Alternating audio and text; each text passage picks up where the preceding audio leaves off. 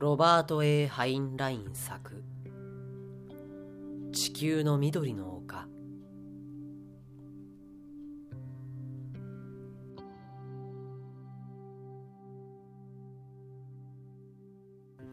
これは宇宙航路の盲目詩人。ライスリングの物語だ。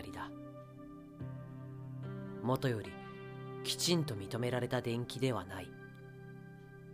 君たちは学校で彼の詩を朗読したことがあるだろう。我が生を受けし地球に今ひとたび立たすたまえ我が目をして青空に浮かぶ雲に涼しき地球の緑の丘に安らわすたまえ。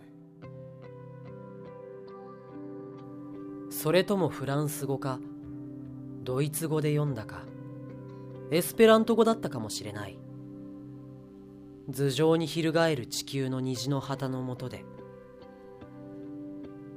何語だろうとそんなことは問題じゃない。要はそれが地球人の言葉だったってことだ。これまで誰一人緑の丘をしたったらずの近世語に翻訳した者はいないしあの乾ききった回路でこの詩をささやいた火星人も未だかつていなかったはずだ。我々は皆ライスリングについて実に多くの物語を聞いているひょっとすると今これを聞いている君も出版された彼の作品を学問的に研究して何かの学位をものにしたとかしようとした一人なのかもしれない。それでも学校時代だけでなくありとあらゆるところで彼の歌を歌い彼の死を口ずさんできた君にしろ。まずかけてもいいのは君が宇宙飛行士でないとしての話だが出版されていないライスリングの歌のほとんどを聞いたことがないだろうということだ。ライスリングの名声は用心深い出版プロデューサーと彼が一度もインタビューされたことがないという幸運によって保護されている。かの有名な宇宙航路の歌が出版されたのは彼が死んだ週だった。それがベストセラーになると生前の彼を知る人々の思い出話をつなぎ合わせ出版社側の思いっきり殉職した PR 用伝説が世間に流布した。その結果公式に伝えられるライスリングのイメージはその信憑性においてワシントンの斧やアルフレッド大王のパン焼き話とどっこいどっこいのものになってしまった。実のところ彼は到底君たちが客間に招きたくなるような人物ではなかった。社交にはまるで不向きな男だった。ハリマン社創立100周年記念版の作品収容に書かれたライスリングの肖像画は口をいかめしく引き結び視力を失った目を黒い絹の眼帯で覆った悲劇の中の人物といった風情だ。だが彼はいかめしいところなどまるでない男だったのだ。ライスリングの口は歌ったり笑ったり飲んだり食ったりに忙しく片時も結ばれていた試しはなかった。眼帯もあり合わせのボロ布で大抵汚れっぱなしだった。目が見えなくなってから彼は次第に身だしなみには気を使わなくなっていた。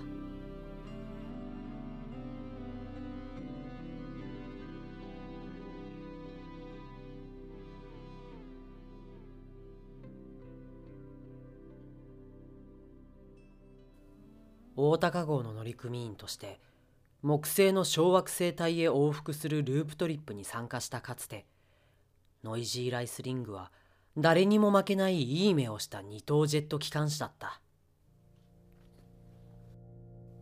木星の小惑星帯への環状飛行に乗り込み契約をした頃ライスリングは本来ならもう機関長に昇進して叱るべきだったがドライウォーターへの処女飛行の後勤務中ケーキを見つめているべき時に歌を一つと詩をいくつか書いているのを見つかり解雇されブラックリストに載せられルナシティで下船させられた。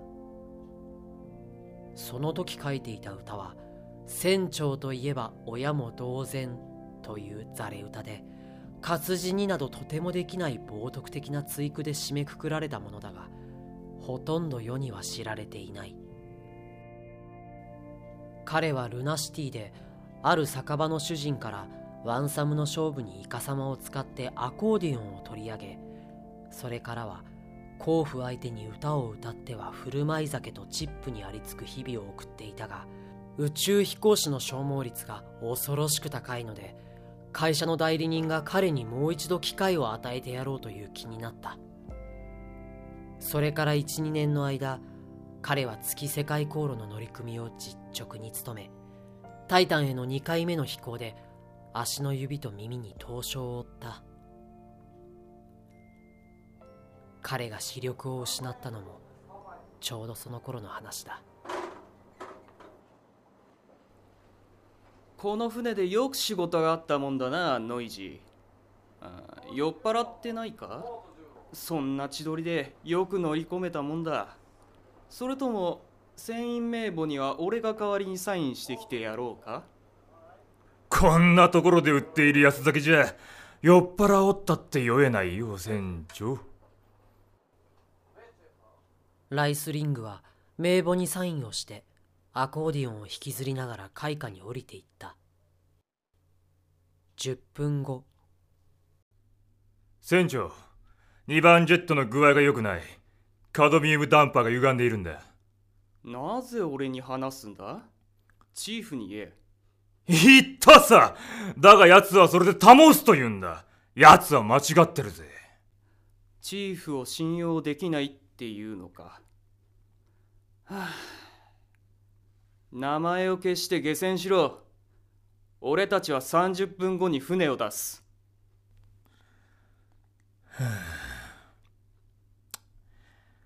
あ。あ分かった。信用する。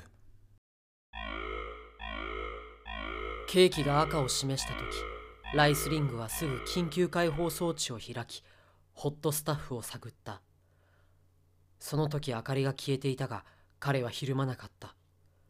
舌が口の中を知っているようにジェット機関士は機関室のことを知っていなければいけないのだ。明かりが消えた時彼は鉛の遮蔽板の上にさっと視線を向けたが放射能の青い輝きは少しも見当をつける助けにはならなかった。聞こえるか？2番ジェットが止まった今復旧作業中だ。頼むから少し明かりをくれ。明かりはついていた。今しがた非常用回路が働いたのだ。しかし彼には役に立たなかった。あの青い放射能の輝きこそ彼の視神経が反応した最後のものだったのだ。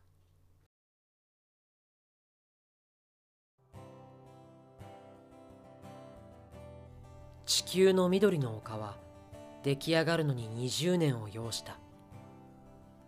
我々の知っている最も初期のものはまだライスリングが盲目になる前に作られたものだ。緑の丘の最終項がいつどこでまとめられたのかをお話ししよう。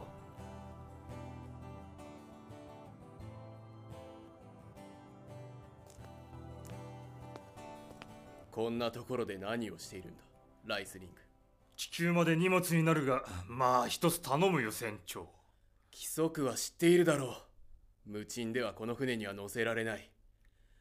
足を下ろしてとっとと出て行ってもらおう。すぐに出発だ。なあ船長。まさかこの哀れな年寄りから生まれ故郷へ帰る機会をもぎ取るだなんてむごい仕打ちはせんよな。私にはどうしようもないんだ宇宙危険防止法第6条だ。免許を受けた乗組員もしくは本法に基づいて交付された法律に準拠する船舶に有料の乗客として乗船する以外何人たりとも宇宙空間に立ち入ることはできない。さあ立ってとっとと出て行ってくれ。出て行かなけりゃいかんのなら歩くのはごめんだ。担ぎ出してもらおう。誰かこの男を担ぎ出せ。いいかい船長。お互いに突っかかれるのをやめようじゃないか。あんたがそのつもりになれば俺を乗せてもあんたのお人にはならん口実は見つかるはずだ。遭難宇宙飛行士救助の条項さ。遭難した宇宙飛行士だって？驚いたな。あんたは遭難どころか宇宙の口先男じゃないか。あんたがどういう人間かってことぐらい俺は知っている。もう何年もこの太陽系を我が物顔で放浪し続けてるんだろう。だが私の船を利用されるのはごめんだね。あの条項は事故で船に乗り損ねた乗組員の救助を目的とするもので宇宙の至るところを無線旅行させるためのものじゃないんだ。だがな船長。俺が船に乗り損ねたんではないとどうして生きれるんだ？俺は乗船契約をした乗組員としての最後の旅行以来一度も地球に帰っていないんだ。法律には帰らせてもらえるとあるよ。だがそれはもう何年も前のことだ。あんたの期間はもうとっくに過ぎてしまっている。そうかな？その条項にはその特権を行使してい期限については一言も書いていないよただその特権が与えられると書いてあるだけだ。そうだ船長。調べてみるといい。もし俺が間違っていたら俺は自分の2本の足で立って出ていくのはもちろんあんたの部下の前で這いつくばって謝罪をしよう。さあ行って調べてきてくれ。それですっきりするじゃないか。10分後サイレンが鳴り発進準備のための命令を下す声が船内電声管を通じて聞こえてきた。ロックがため息を漏らすような音を立ててしまり鼓膜に伝わるかすかな気圧の変化から発信の間近なことを感じるとライスリングは立ち上がり足を引きずって機関室に降りていった。発進の時噴射するジェットのそばにいたかったのだ。事故が起こったのは最初の当直時間中だった。ライスリングは監督官の椅子にのんびりと腰を下ろしアコーディオンの鍵盤をまさぐりながら緑の丘の新しい歌詞をひねり出そうとしていた。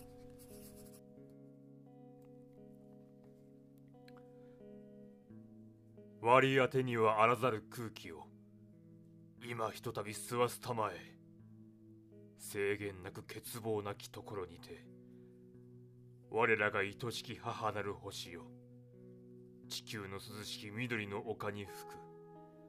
甘きそよ風に我が肌をなぶり我が心を癒したまえ。ふう今度のはどうだいアーチル？なかなかいいわね。最後まで聞かせて。なあいいと。時にお前さんは今何の作業中かね？ダッピング装置が直接反応式になったから具合を見てるのよ。なるほど。うんこの形状ならダンパープレートはまだ昔と同じ手動式だな。ああ連結管を除いて全部ね。ケーキのメモリが見にくいからこの前それを外したの。取り付けておいた方がいいんじゃないのか？必要になる場合がないとも限るまい。さあそれはどうかしら？私の考えじゃ。それがどうなのか。ライスリングは永久にアーチェルの考えを聞けないことになったその時事故が突然起こったからだ。アーチェルはまともに放射能の本流を浴びて立っていたその場で即死した。ライスリングは何が起こったのかを直感した。かつては習い性となっていた反射的動作が蘇った。彼は緊急解放装置を開き同時に操縦室への警報ブザーを鳴らした。それから連結管が外してあったことを思い出した。彼はできるだけ遮蔽物の影になるように身をかがめながら手探りで連結管を探した。機関室にあるものの所在位置でわからないのはそれだけだった。盲目の暗黒に閉ざされていても彼にとって機関室の中はどこよりも明るかった。